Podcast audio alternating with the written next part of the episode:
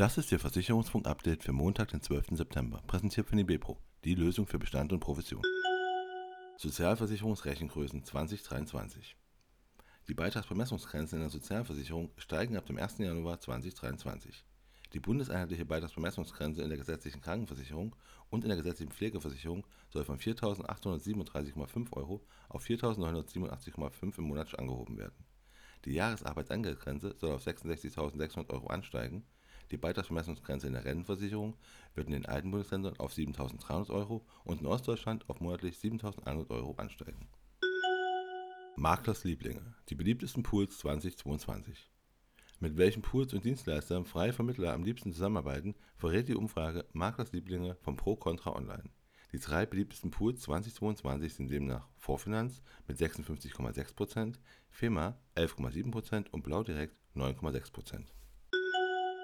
Checkliste zur VSH-Bedarfsüberprüfung überarbeitet.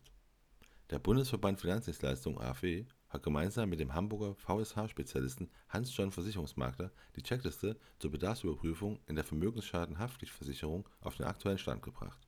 Dabei seien auch Rückmeldungen aus der Branche berücksichtigt worden. Vorfinanz nimmt Alteos auf. Der Hausratversicherer Alteos gehört ab sofort zur Produktpalette der Vorfinanz und ist damit von angebundenen Vermittlern vermittelbar.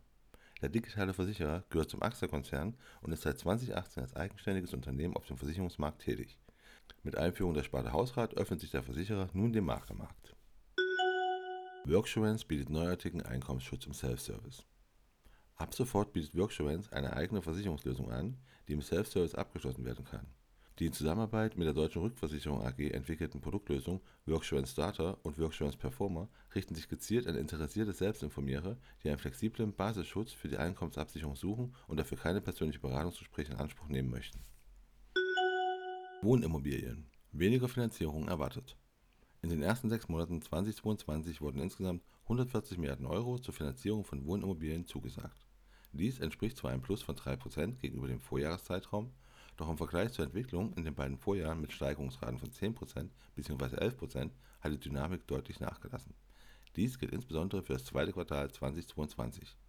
Der Verband Deutscher Pfandbriefbanken führt das auf die gestiegenen Zinssätze, die wirtschaftlichen Unsicherheiten infolge des russischen Angriffskriegs auf die Ukraine und die Inflation zurück.